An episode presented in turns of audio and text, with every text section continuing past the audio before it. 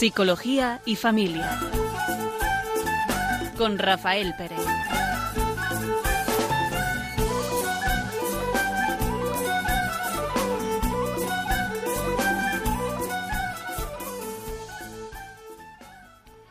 Buenas tardes. Vamos a comenzar el programa de hoy de Psicología y Familia y vamos a estar un rato con ustedes Rafael Pérez y Raquel Talabán. Y vamos a hablar sobre la fe y la vida. Y vamos a comenzar con una pequeña historia que nos puede ayudar a entrar en el tema. Al inicio del año escolar, una maestra, la señora Thompson, se encontraba frente a sus alumnos de quinto grado. Como la mayoría de los maestros, ella miró a los chicos y les dijo que a todos los quería por igual.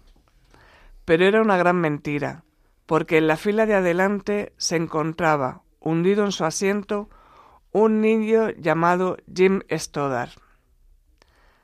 La señora Thompson lo conocía desde el año anterior, cuando había observado que no jugaba con sus compañeros, que sus ropas estaban desaliñadas y que parecía siempre necesitar un baño. Con el paso del tiempo, la relación de la señora Thompson con Jim se volvió desagradable, hasta el punto que ella sentía gusto al marcar las tareas del niño con grandes tachones rojos y ponerle cero. Un día, la escuela le pidió a la señora Thompson revisar los expedientes anteriores de los niños de su clase, y ella dejó el de Jim el último. Cuando lo revisó, se llevó una gran sorpresa. La maestra de Jin en el primer grado había escrito Es un niño brillante, con una sonrisa espontánea. Hace sus deberes limpiamente y tiene buenos modales. Es un deleite estar cerca de él. La maestra de segundo grado puso en su reporte Jin es un excelente alumno, apreciado por sus compañeros, pero tiene problemas debido a que su madre sufre una enfermedad incurable y su vida en casa debe ser una constante lucha. La maestra de tercer grado señaló La muerte de su madre ha sido dura para él. Trata de hacer el máximo esfuerzo, pero su padre no muestra mucho interés, y su vida en casa le afectará pronto si no se toma algunas medidas. La maestra de cuarto escribió Jim es descuidado y no muestra interés en la escuela. No tiene muchos amigos y en ocasiones se duerme en clase. La señora Thompson se dio cuenta del problema y se sintió apenada consigo misma. Se sintió aún peor cuando al llegar la Navidad todos los alumnos le llevaron unos regalos envueltos en papeles brillantes y con preciosos listones, excepto Jim. Llevaba también un regalo, pero estaba torpemente envuelto en el tosco papel marrón de las bolsas de supermercado. Algunos niños comenzaron a reír cuando ella sacó de esa envoltura un brazalete de piedras al que le faltaban algunas, y la cuarta parte de un frasco de perfume. Pero ella minimizó las risas al exclamar ¡Qué brazalete tan bonito! mientras se lo ponía y rociaba un poco de perfume en su muñeca. Jim Stoddard se quedó ese día después de clase solo para decir Señora Thompson, hoy usted olió como mi mamá olía. Después de que los niños se fueran, ella lloró por un largo tiempo. Desde ese día renunció a enseñar solo lectura, escritura y aritmética, y comenzó a enseñar valores, sentimientos y principios. Le dedicó especial atención a Jim. A medida que trabajaba con él, la mente del niño parecía volver a la vida. Mientras más lo motivaba, mejor respondía. Al final del año, se había convertido en uno de los más listos de la clase. A pesar de su mentira de que los quería a todos por igual, la señora Thompson apreciaba especialmente a Jim.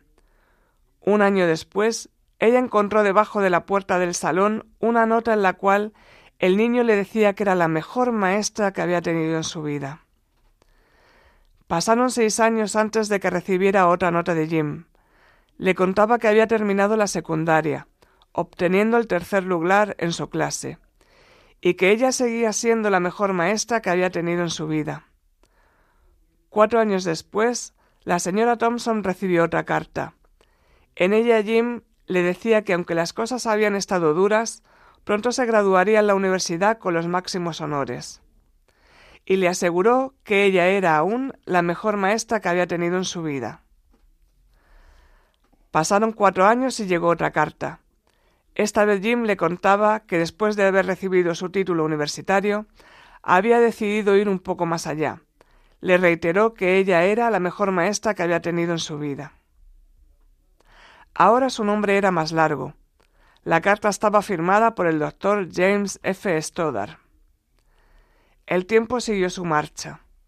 En su carta posterior, Jim le decía a la señora Thompson que había conocido a una chica y que se iba a casar. Le explicó que su padre había muerto hacía dos años, y se preguntaba si ella accedería a sentarse en el lugar que normalmente está reservado para la madre del novio.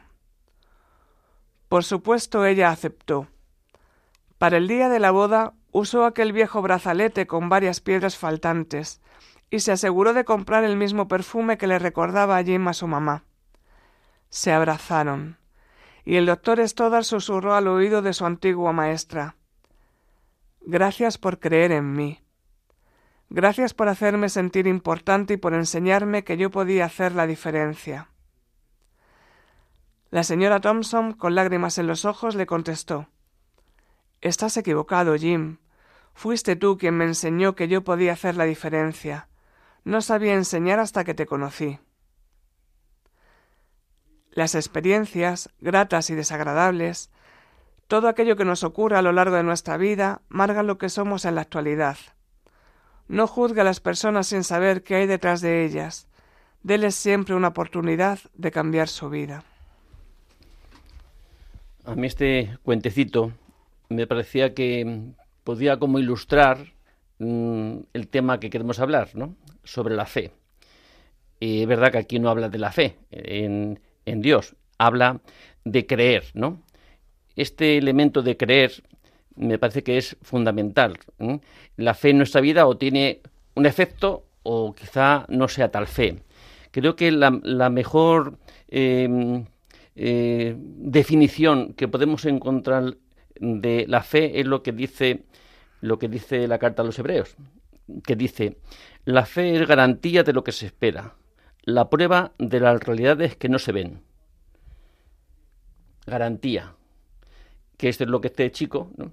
eh, esa fe que le deposita la profesora le hace mm, avanzar, progresar, creer en sí mismo, ¿no? Cosa que su propia historia, del fallecimiento de su madre, de todo lo que había ido pasando, había dejado de creer. Esa confianza que depositan en él, ¿no? Quizás la misma confianza que necesitamos nosotros depositar en Dios, ¿no? A la hora de, eh, de que nuestra vida también descanse, ¿no? Descanse en que eh, los acontecimientos que vivimos, Dios los permite, ¿no? La fe en esa confianza de que todo ocurre para bien de los que aman al Señor. Yo creo que si viviéramos desde esa fe, sufriríamos lo que tenemos que sufrir, ¿verdad? Las cosas que nos pasen, pero tendría un sentido y por tanto el sufrimiento sería como mucho más fácil de llevar, ¿no? Si es una garantía, Es decir, tenemos la garantía, la seguridad. Garantía es la seguridad plena de que Dios existe, Dios me ama. Por tanto, Dios lo puede todo, pues todo lo que me puede ocurrir, Dios puede sacar un bien. Rafa, psicología, familia, fe, vida. Esas serían las palabras claves del programa de hoy, ¿no? Aquí en Radio María, en este momento parece que no pueden casar, ¿no? La fe, la psicología, la ciencia. Y sobre todo cuando pensamos en llevarlo a la vida diaria, ¿no? A la vida de nuestra familia, cómo eso puede afectar, porque a veces ponemos el motor automático, el piloto que nos lleva y nos conduce en, en, en el día a día, en el trabajo, en casa, en nuestro quehacer, en la toma de decisiones. Y sin embargo, qué importante es tener la fe en todo eso, ¿no?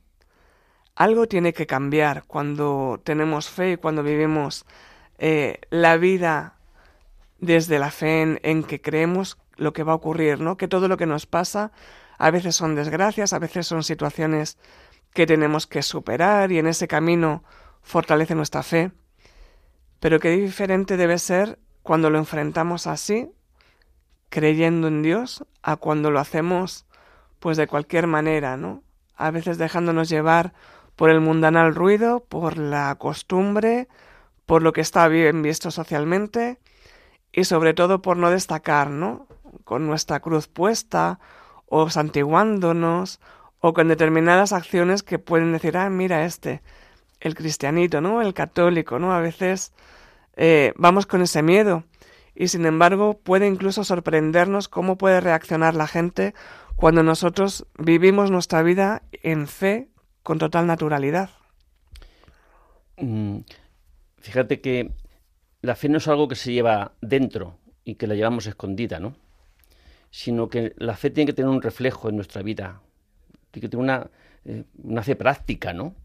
Que, mm, ¿Qué sentido tendría el que creyéramos, que confiáramos que Dios nos ama y luego estuviéramos mm, murmurando por todo lo que nos sucede? Sería una contradicción, ¿verdad? Es verdad que hasta el último momento no sabemos cómo, vamos a responder. Eh, la fe no es algo que tengamos y ya está, ¿no? Sino que es algo que cada día eh, se combate por, iba a decir por aumentarla, o por lo menos por mantener la que tenemos, ¿no? Decían los apóstoles en alguna ocasión, Señor, aumentanos la fe, porque nuestra fe, pues, pues, pues siempre podrá ser aumentada, ¿no? Eh, la fe no nos viene, mm, no viene del cielo, y sin embargo tiene que haber una respuesta nuestra, no un deseo, un... Es como eh, si vivimos de, una promesa, ¿no? Mm, todo lo que relata el cristianismo es una promesa, ¿no? Es que Dios nos ha prometido la vida eterna, nos ha prometido, nos ha prometido el cielo. Pero como una promesa, todavía estamos aquí en este camino, ¿no? En este, en este proceso, no hemos llegado. Ahora vivimos de la fe, no de la visión, no de la, de la presencia de Dios, ¿no? sino eh, esa presencia pues que, que, la fe, de acuerdo a la que tengamos, pues nos, nos permite mm, ver a Dios ¿no? en todo lo que nos sucede. Por eso, la única forma de que, que tenemos de que la fe eh, Dios nos la puede ir aumentando es también caminando según cómo. Pues, pues hoy tenemos una ayuda, ¿no? que es la Iglesia, que nos ayuda con sus... Eh, con todo su magisterio, con la palabra, es con la eh, celebración de, los sacramentos. Es decir, tenemos un medio que la Iglesia concibe para ayudarnos a tener fe. Y eso va acompañado, una vez recibido esas ayudas, ¿no? el vivir los sacramentos, vivir, escuchar la palabra, que ilumina, que da luz, que nos saca de nuestros errores, se tiene que reflejar en una acción y en la medida que esa acción refleje lo que estamos escuchando, seguiremos creyendo, creyendo, ¿no? Dice, dice en algún pasaje eh, que Dios promete cuando, cuando dice que no se pueden servir a dos señores, ¿no? Eh, a Dios y al dinero, al dinero con todo lo que representa, ¿no? Todo lo que simboliza, que es el éxito, que es todo, ¿no? Todo aquello que nos da esa seguridad. Y, cuando hace esa proposición al joven rico de que venda todos sus bienes y se lo dé a los pobres, y dice, y tendrás el ciento por uno. Es decir, es una promesa. Es una promesa solamente que podemos verla cumplida, podemos tener esa experiencia si realmente ha habido una, eh, una puesta en práctica ¿no? de ese mandato, ¿no? por lo menos eh, haber eh, creído que esa palabra es verdadera sin esa experiencia, pues esa garantía que dice como definición la carta a los hebreos, que es la fe, pues quizá no la tengamos como una garantía, sino con, más bien con mucha duda, ¿no? Pero si tenemos la experiencia de que Dios acontece, que Dios da aquello que promete, que nos da también esa iluminación por poder conocer que mm, en los acontecimientos habla Dios, y habla amándonos, porque si hablara eh, despreciándonos, pues no tendría mucho sentido, ¿no? sino descubrir que de todo lo que ha ocurrido en nuestra vida, Dios lo ha permitido para un bien. Pues en esa medida yo creo que estaríamos como muy dispuestos, ¿no? A, seguir mm, creyendo y respondiendo a esa, a esa promesa que se nos ha hecho. Qué difícil es además cuando los tiempos de Dios no son los nuestros, ¿no? Y hay veces que uno tiene pues esa fe que dice, bueno, pues tengo que eh, estar aquí, tengo que aguantar la tormenta, ¿no? Eh, la escritura está llena de pasajes y de personajes que eh, pasan por momentos muy complicados, ¿no? Y eso les sirve pues para purificarse y para llegar un poquito más cerca, para recibir esa promesa de una forma un poquito más táctil. Y en la vida diaria pues es, complicado, ¿no? Por mucho que hayamos oído esa frase de qué fácil es ser creyente, ¿no? Porque puedes eh, ser muy mala persona, puedes hacer todo mal y con arrepentirte y confesarte ya está todo, ¿no? A mí me gustaría que una de las personas que dicen eso se acercaran a un confesionario. Eso muy simplista, ¿verdad? Esas, esas respuestas, ¿no? Efectivamente, todo el esfuerzo que hay que hacer, ¿no? Para hacer ese examen de conciencia, para reconocerse, pues, eh, pecador, para reconocer que, que fallamos, que no hacemos las cosas bien, porque a todos nos encanta pensar que, que lo hacemos todo bien, que le caemos bien a todo el mundo y que somos los mejores tanto en casa como en nuestro trabajo, como en todo. Entonces, reconocer que no es así es complicado. Hombre, yo creo que podemos eh, estar abiertos a conocer todas nuestras debilidades, hacer ese trabajo, ese esfuerzo que decías, eh, porque hay un motivo, ¿no? Si mm, tuviera que conocer todas mis miserias, mejor no conocerlas si no hubiera remedio. Pero conocerlas es con, el, con la intención, ¿no? De que Dios va a aparecer en medio de ellas, ¿no? Y me va a ayudar a seguir luchando. Porque si solamente tuviéramos que conocer toda nuestra pobreza y no hay remedio, pues mejor no conocerlas. Porque yo creo que en el fondo eh, nadie en este mundo, eh, no digo que tenga fe, pero ¿en qué cree? En algo cree. Eh, uno puede ser por la lucha política, ¿no? Por los ideales, o cree que la justicia social o que la, lucha es por conseguir que todo el mundo tenga las mismas condiciones materiales mm, o el dinero como, como principio que facilita todas esas cosas, ¿no? Y de acuerdo a lo que crea, así hará y así actuará. Quizás los cristianos pues una forma también de poder hacer visible esa presencia de Dios es que nuestra vida fuera conforme, que no hubiera un divorcio ¿no? entre nuestra vida y lo que creemos. La vida cristiana no está vivir en la iglesia, está vivirla en el matrimonio, que se dé el perdón, tantas veces que o Dios aparece o es difícil, se da en, en, el trabajo, en nuestras relaciones, en cómo vivimos luego nosotros personalmente, ¿no? De forma íntima, ¿no? Decir, eh, no tener una doble vida, ¿no? Que toda nuestra vida vaya conforme, sea, eh, vaya pareja, ¿no? A lo que creemos. Mm, tantas veces damos antitestimonio. Es verdad que somos pobres, que no podemos hacer todo bien y que tantas veces pues eh, pecamos y nos confundimos y, están todas nuestras debilidades ahí bien presentes en nuestra vida. Claro que sí, así será, ¿no? Pero la cosa no está en que como no vamos a dejar de ser pecadores es eh, pues tumbarnos en los pecados, ¿no? Regodearnos, eh, no levantarnos cada vez que caemos, ¿no? Por eso yo creo que, una vida conforme mm, a mí lo que más me sorprende que la que el mayor lo que distingue al cristianismo es esa eso que Dios hace con nosotros, ¿no? Que lo hace por medio de Jesucristo, que es amar al enemigo. Amar al enemigo.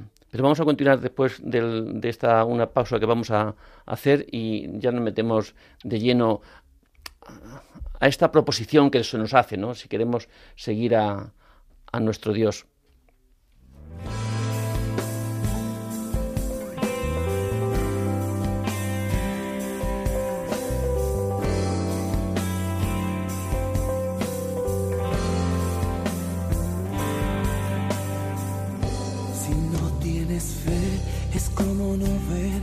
Es como estar mudo, que hablas si no te escuchan, caminas inseguro. Si no tienes fe, es querer tener lo que no esperas, es cerrar las puertas a la bendición, es tener dudas en medio de la acción. Si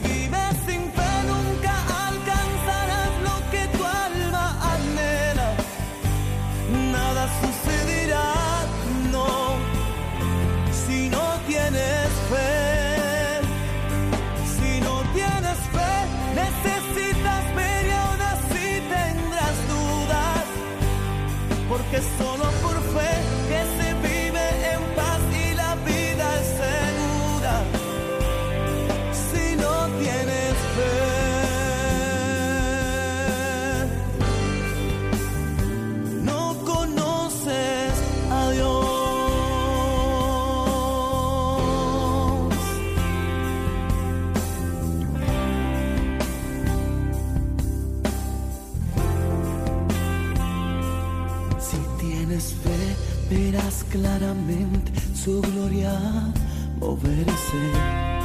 Darás gracias antes de decidir, creyendo que lo tienes.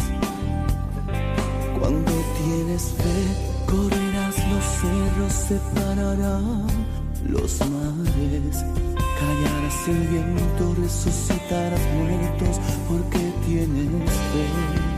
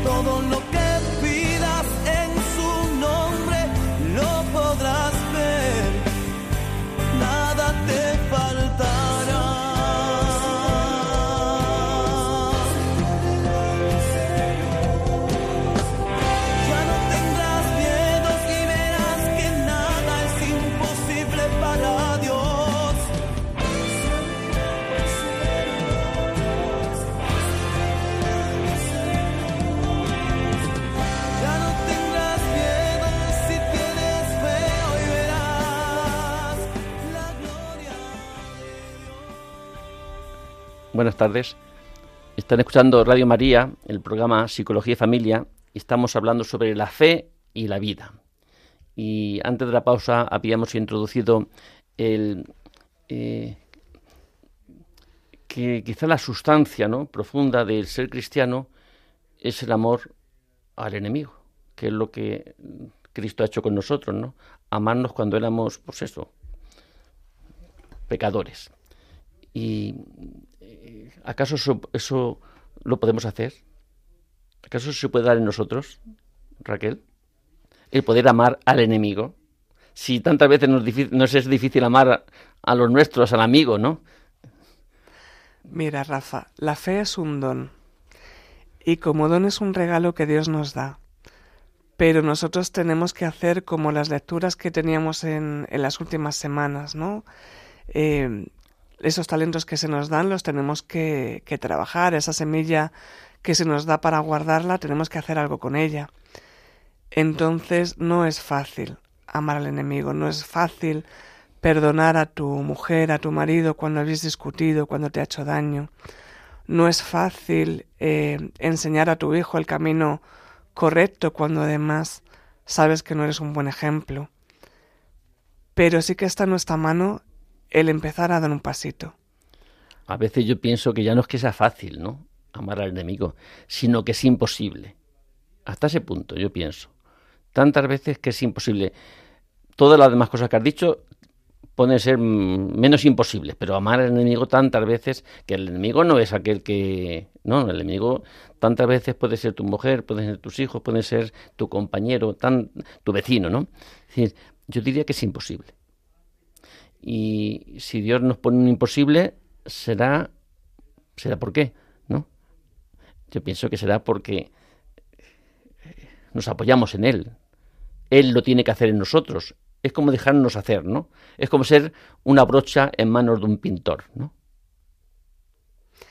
Cuando tú estás educando a un niño pequeño, eh, ha salido eh, no tan recientemente, pero bueno, hace relativamente poco tiempo, por ejemplo, el síndrome del niño emperador, ¿no? al final los convertimos en unos eh, malvados porque están acostumbrados a tener todo lo que desean, a no tener que trabajar nada, a no tener que esforzarse. Pues en la fe es un poco igual, Rafa, si nos dieran todo, pues porque vamos a creer a Dios, en Dios y todo nos va bien, si nos, nos convertimos nosotros en Dios y lo sacamos de la ecuación, que es algo que ocurre con mucha facilidad. Mm, yo creo que es como vivir con esa garantía que decía los hebreos, que esa garantía se vaya cumpliendo en nosotros, pero es una garantía que no está en nosotros, en nuestras fuerzas, en nuestro, eh, en nuestro ser, ¿no? sino que nos supera. Quizá es lo que puede hacer la fe con nosotros, ¿no? Hacer posible eso a lo que estamos llamados, ¿no? Porque antes de, eso, que parece que ya, bueno, sería el culmen, ¿no? El poder vivir amando, pues como Cristo ha, hecho con nosotros. Eh, pero y cumplir las, estos diez mandamientos, el, el, no mentir, el no robar, el, cada uno de los mandamientos. Si ya para el hombre es casi un imposible. Y después cuando, eh, si es un imposible ya los diez mandamientos, que bueno, por matar sabemos lo que es, ¿no? Digo yo, pues nunca he matado a nadie. Eh, mentir, mm, intento no mentir, ¿no? Pero seguro que una mentira se me escapa y no soy ni siquiera consciente, ¿no? Por evitar otros, ¿qué digo yo?, problemas. Y así con cada uno de ellos, eh, si era imposible, luego dice, dice Jesucristo en el Sermón de la Montaña, em, que llama asesino al que llama imbécil a su hermano. Entonces sí que ese sí que me coge. Y, dice que, digo, yo nunca he engañado a mi mujer, nunca he sido infiel, pero también dice el de la, de la Montaña que todo el que mira a una mujer con deseo ya ha sido infiel. Entonces también me coge. Es decir, es como si ya los mandamientos, eh, esas diez palabras que nos ayudan, ¿no? Porque es un camino que nos traza el Señor, ¿no? Si ya es difícil vivirlo, pues parece que después lo complica más Jesucristo, ¿no? Cuando el Sermón de la Montaña nos dice, amar a vuestros enemigos, al que te pide da y al que te quita lo tuyo no se lo reclames, y el que te paga una mejilla pone, pone la otra. Eso que parece que nos pone que es el camino de la vida para llegar a la vida eterna, o lo hace Él o es imposible hacerlo, vivirlo. Por eso mm, no es algo que, porque si tuviéramos que ser todo esto basado en nuestra eh, congruencia, en nuestra fortaleza, en nuestra, en nosotros mismos, sería vano, no tendría ningún sentido que nos propusieran una forma de, de, llegar a tener vida eterna al cielo cuando no tenemos recursos para vivirlo así. Eso sí, lo que el recurso que tenemos es dejar que él actúe en nosotros y eso pues tiene nos ha dado ya unas normas, ¿no? Cómo podemos ayudarnos, ¿no? Para poder tener esta intimidad, para que sea vivir en esta alianza con él, ¿no? Que sea él el que el que hace la obra en nosotros, ¿no? Pero por nuestra parte es, es utilizar, ¿no? Los mandamientos, como decía Rafa, son como un manual que podemos utilizar un poco para vivir nuestra fe en el día a día, sabiendo que el más importante es amar a Dios sobre todas las cosas y amar al prójimo como a uno mismo, ¿no? Ya decía San Agustín también, ama y haz lo que quieras. Cuando pones amor, cuando pones ese deseo de agradar a, a Dios, al final la vida cambia y la vida, como venimos repitiendo a lo largo de la tarde, se nota, es algo diferente. También hay veces que nuestra fe está en crisis y es un poco complicado seguir porque efectivamente no depende de nosotros. Es un don que se nos da, que sí que tenemos eh, la labor de trabajarlo, de potenciarlo, de cuidarlo, pero hay momentos de desierto en los que uno no ve nada, no ve claridad, no sabe el camino. Y sin embargo la recomendación que nos da la Iglesia a través del catecismo, como tú decías, eh, Rafa, que es un, referente en la Iglesia en, a la hora de vivir nuestra fe, es actuar como cuando estábamos pletóricos de fe y lo veíamos todo de una forma eufórica y contentos. Bueno, pues vamos a seguir leyendo la escritura, vamos a seguir rezando, vamos a seguir dedicando ese tiempo a Dios, que además, si lo vivimos en familia, vamos a potenciar que nuestros hijos también lo vean, que las personas con las que convivimos, hermanos, padres, eh, nuestra mujer, nuestro, nuestro marido, podamos vivir esa fe en conjunto y cuando uno flaquea, se agarra al otro que está al lado ni le sostiene y viceversa. Si no hay un, impacto en nuestra vida de eso que creemos, quizá no tengamos fe. Mm, pasaremos todos por los acontecimientos que la vida nos presente, ¿no? Fácilmente pasaremos por la enfermedad. Si, vivimos, ¿eh? pasaremos por la vejez. Y por último tenemos que pasar por la muerte. Esas son tres realidades que todos nos tenemos que enfrentar. Algunos se pueden enfrentar directamente a la muerte, ¿no? Y, y la vejez de ese paso le deja, ¿no? Pero ante esas realidades que todos tenemos que pasar y que mientras vivamos vamos a sufrir, tenemos cuerpo. Pues pasaremos dolor, tendremos sufrimiento porque eh, tengamos nuestros miedos, nuestros temores, eh, eh, no solamente en lo físico, ¿no? sino también en cómo están nuestras relaciones. ¿Serán ideales entre ángeles? Pues no, pues serán también con nuestra pobreza. ¿Eso nos va a causar sufrimiento? Por supuesto que nos va a causar sufrimiento. Al que cree como al que no cree. ¿Qué diferencia habría si vamos a pasar por todos los acontecimientos de forma similar en nuestra realidad? Vamos a tener nuestros conflictos, la enfermedad, la injusticia, ¿vamos a sufrirla? Pues fácilmente sí. Más vale que suframos la injusticia y no la ejerzamos, no, no, que solamente la padezcamos, ¿no? Sino, ante esa realidad, ¿qué podemos hacer? Que mm, la, fe será, eh, vendrá a nuestra ayuda. Podemos interpretar esos mismos acontecimientos de otra forma distinta. Yo mm, recuerdo que cuando tenía veintipocos años eh, me preguntaba en el trabajo, eh, por el trabajo principalmente me lo preguntaba, Jolín, ¿dónde está la diferencia entre mi actitud y la de mis compañeros que no creen? Y yo muchas veces no veía ninguna, no veía ninguna diferencia. Actuaba exactamente lo mismo, con las mismas debilidades, con las mismas faltas, con los mismos egoísmos. Con, a mí eso me denunciaba un montón. Es decir, ¿para qué me sirve? Mm, ¿Qué diferencia hay? ¿Cómo vivo los acontecimientos? Si no veía, no veía ninguna diferencia entre, entre mis compañeros y yo a la hora de interpretar mm, las cosas que nos sucedían, ¿no? A mí eso me, me causaba, pues, eh, pues, pues una especie de mm, inseguridad, de temor, de no sé, de, duda, ¿no? Algo pasaba en mí, ¿no? En ese sentido. Y lo que pasaba simplemente yo creo que es que mi fe era muy poca fe.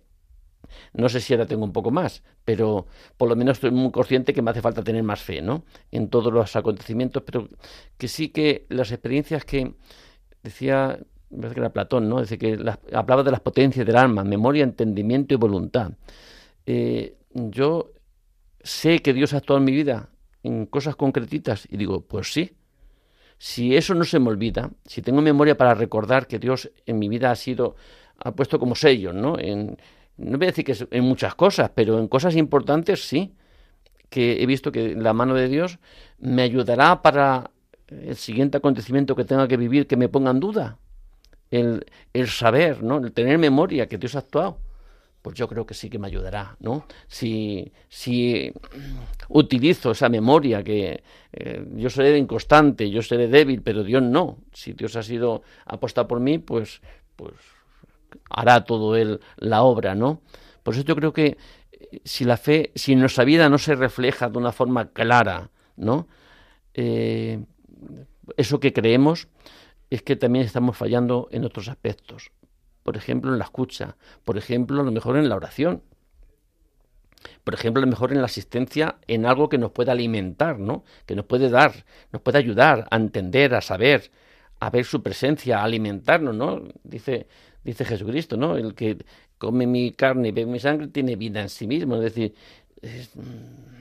yo creo que ante muchos problemas que tengamos en la vida, los cristianos tenemos una suerte tremenda y, lo malo será que no aprovechemos esa suerte de haber conocido, de, por lo menos poder creer eh, que Dios es, Padre Y ahora, si parto nada más que de esa creencia, pues es a ver cómo realmente esa paternidad la puedo vivir en los acontecimientos, la puedo descubrir. La puedo descubrir. Qué bueno es saber que tenemos un Dios que es Padre al que le podemos pedir pues como hijos, ¿no?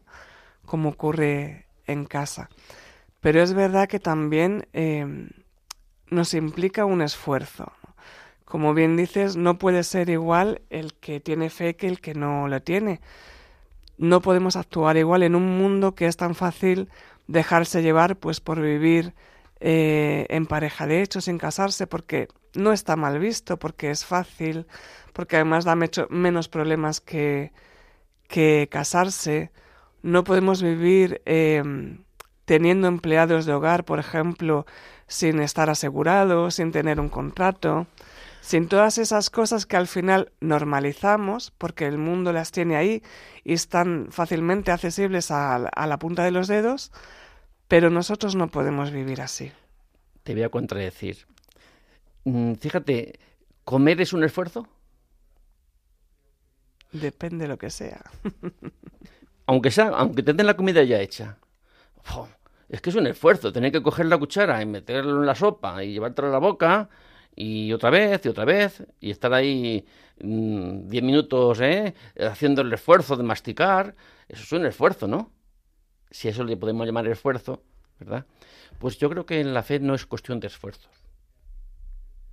Yo creo que no es cuestión de esfuerzos, porque si fuera cuestión de esfuerzos, eh, solamente los esforzados, los que tienen esa capacidad, serían los que tienen fe y los que no tenemos esa capacidad, esa fortaleza, yo creo que la fe es más un regalo, ¿no? Yo creo que el no es un esfuerzo, ¿no? Es decir, es tan claro que eh, el esfuerzo es por conseguir algo mm, que el pago está en, la fuerza que tienes que hacer, ¿no? En el, en el trabajo que tienes que hacer, ¿no? Voy a trabajar ocho horas diarias y con ese esfuerzo, pues tengo la compensación, el esfuerzo compensa el, el resultado, ¿no? El, la ganancia. Pues yo creo que aquí en la fe no es el esfuerzo, sino que es el regalo. Y lo nuestro simplemente es acogerlo, ¿no? Y es desearlo. Y es desear que tener luz en nuestra vida. Que los acontecimientos no nos destruyan, ¿no? Eh, hay unos sufrimientos tan grandes en este mundo que yo digo, no sé cómo puede vivir la gente con estos sufrimientos. Y la gente pues vive, hace lo que puede, como cada uno, hacemos lo que podemos, ¿no? Pues y, el tener esta, el poder interpretar los acontecimientos a la luz de, Dios, creo que el mayor manual de psicología es escuchar a San Pablo. Digo San Pablo porque a, mí es el que más me, le entiendo, ¿no? Hay otras cosas que a lo mejor no entiendo. es escuchar, yo creo que ahí, ante cualquier problema que podamos tener personales, de relación, mm, sufrimientos de enfermedad, creo que tenemos la respuesta. Es, eh, tantas veces viene eh, cómo no. Claro, toda esa respuesta que nos da requiere antes una premisa, ¿no? Que es confiar, ¿no? Que es tener esa, esa mínima fe, ¿no? De, de, ver que Dios nos habla, no nos habló eh, con los profetas, ni nos habló solamente por medio de Jesucristo, sino que nos habla también hoy con los acontecimientos que, que vivimos, pero en concreto, ¿eh? sin salir de la propia realidad. Es lo que te quería contradecir un poquito.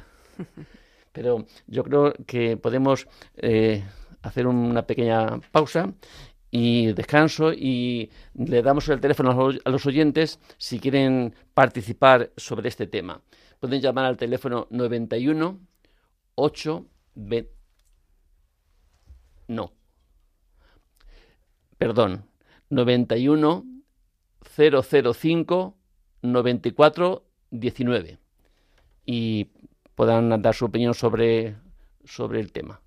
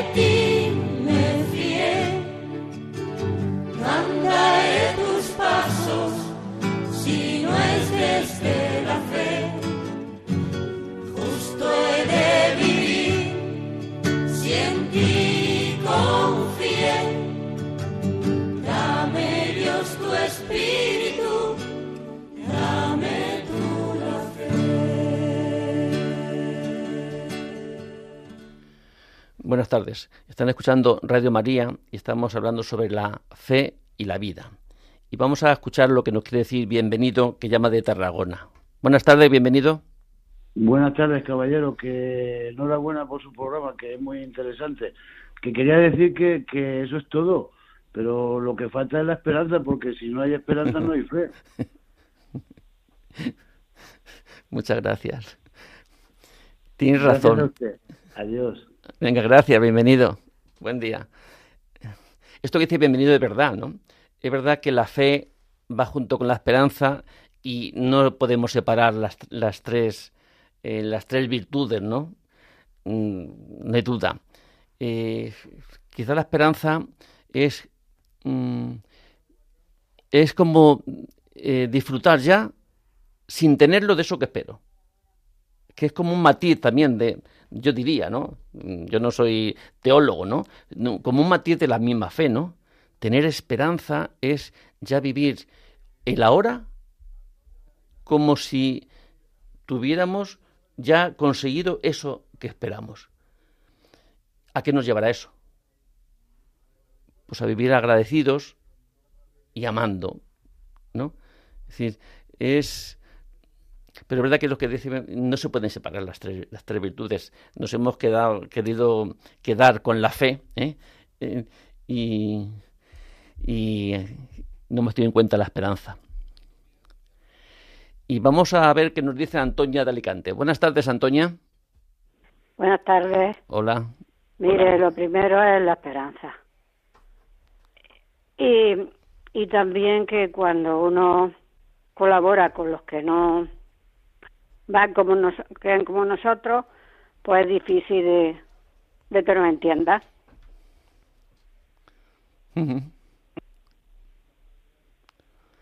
Muchas Porque gracias. hoy los jóvenes, pues muchos ya saben que no no creen porque piensan que, que la iglesia no es como tenía que ser.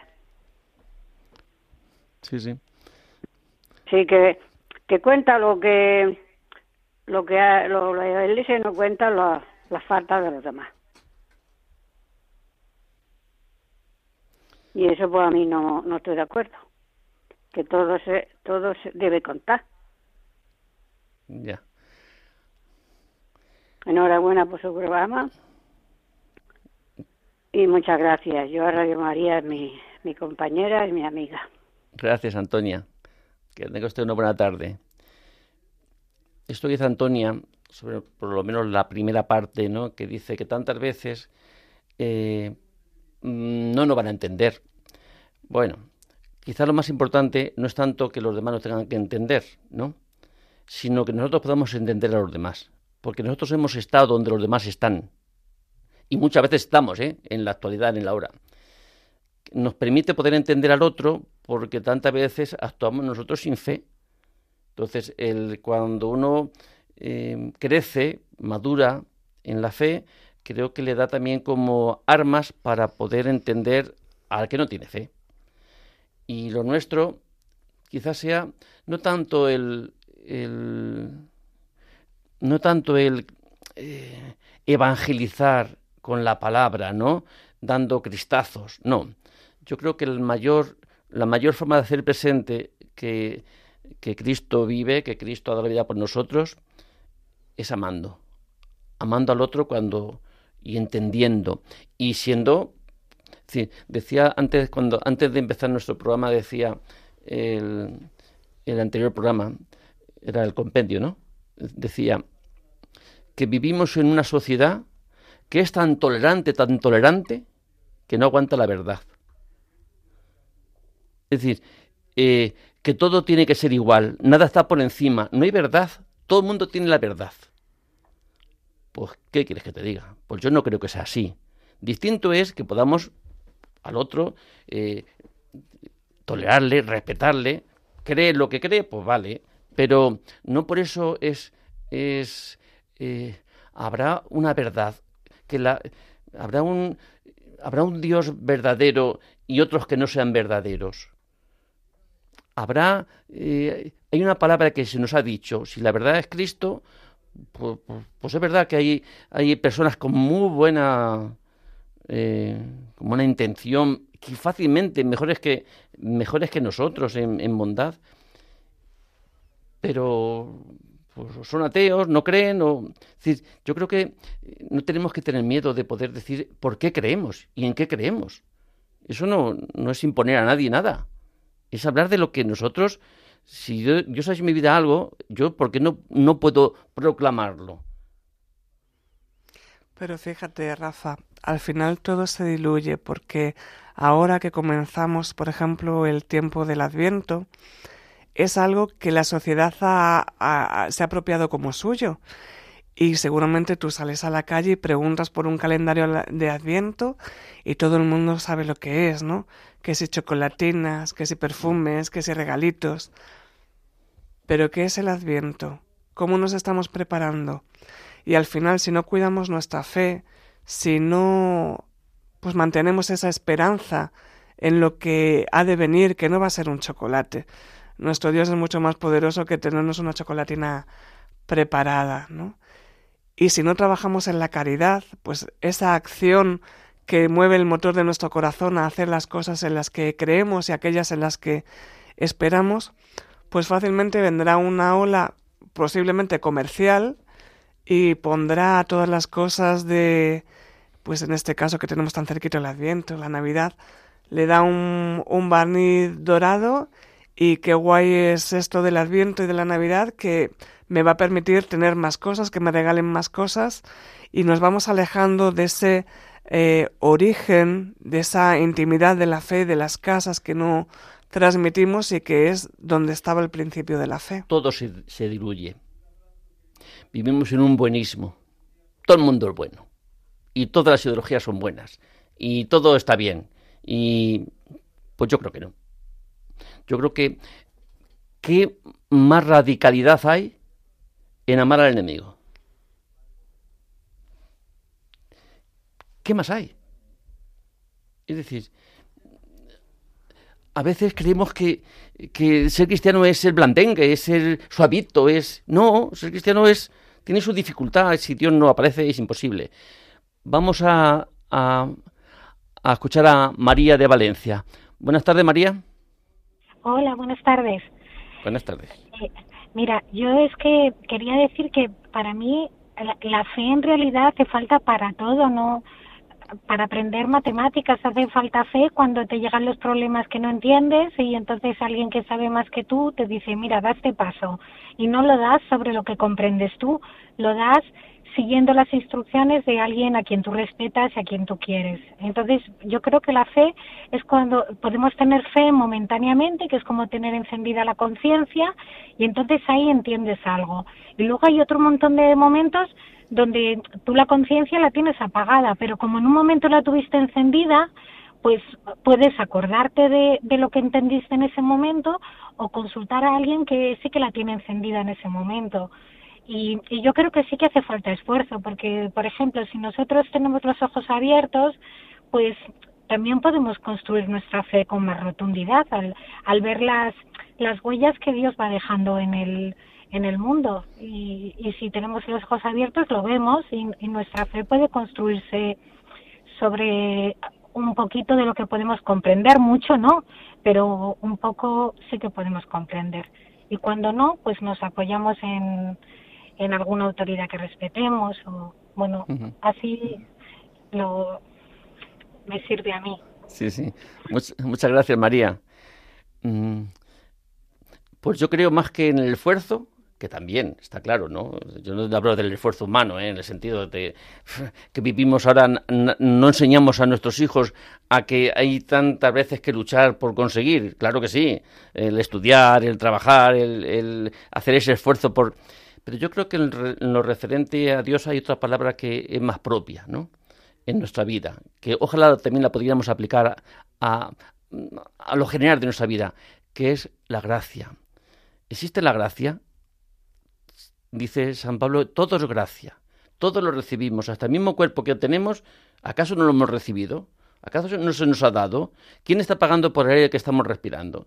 Yo veo no muy bien, pero veo. Sí, eh, es gracia. ¿Qué es lo que qué es lo que yo he conseguido con mi esfuerzo? Pues bueno, pues poca cosa. Quizá lo mayor que cualquiera ha conseguido ha sido por gracia, como un regalo. Y ante un regalo hay una emoción que tendría que surgirnos cuando somos conscientes de ese regalo, que se llama gratitud. Es decir, estar agradecidos a Dios por tantas cosas que ha hecho con nosotros. Si no lo vemos, pues no podemos tener gratitud. ¿Verdad? No lo podemos, no podemos agradecer nada que no hayamos descubierto. Pero si empezamos a descubrir que hasta ahora mismo todos los que estamos respirando, estamos viviendo, ¿acaso es por un esfuerzo nuestro? ¿Por un mérito nuestro? ¿O es por gracia? Porque ya habrán muerto unos pocos, ¿no? Cada día muere un montón de gente. Bueno, pues yo hoy sigo teniendo la vida que Dios me da, porque me la sigue dando, no solamente cuando nací, sino que cada día Dios me sigue manteniendo la vida. Yo creo que esa, esa conciencia de saber eh, que todo lo que tengo es por gracia, pues nos haría vivir como agradecidos. Y yo creo que sería una forma de vivir completamente distinta, ¿no? Ojalá también fuéramos conscientes y no lo olvidáramos, ¿no? Fíjate, Rafa, ¿cuántas emisoras de radio no habrá? Muchísimas, ¿no? Y sin embargo, ¿qué es lo que hace diferente a Radio María? Por un lado, el talante de fe, pero por otro lado, esa gracia, ¿no? Que las personas que eh, trabajan y son voluntarias aquí han acogido y al final el oyente distingue Radio María, ya sea por la música, ya sea por la forma de hablar, ya sea por el tema. Y además algunos tienen preferencia por Radio María respecto de otras radios, pues al final tiene que ver con eso que hemos estado hablando esta tarde, esa fe y esa acogida, con lo cual nos lleva a la acción y a cambiar nuestras vidas. Animamos a los oyentes a que lo hagan así y terminamos en esta tarde Raquel Talabán y Rafael Pérez en Psicología y Familia. Y si quieren que la fe aumente, ya saben los recursos que la Iglesia les ofrece y cambiará nuestra vida. Buenas tardes.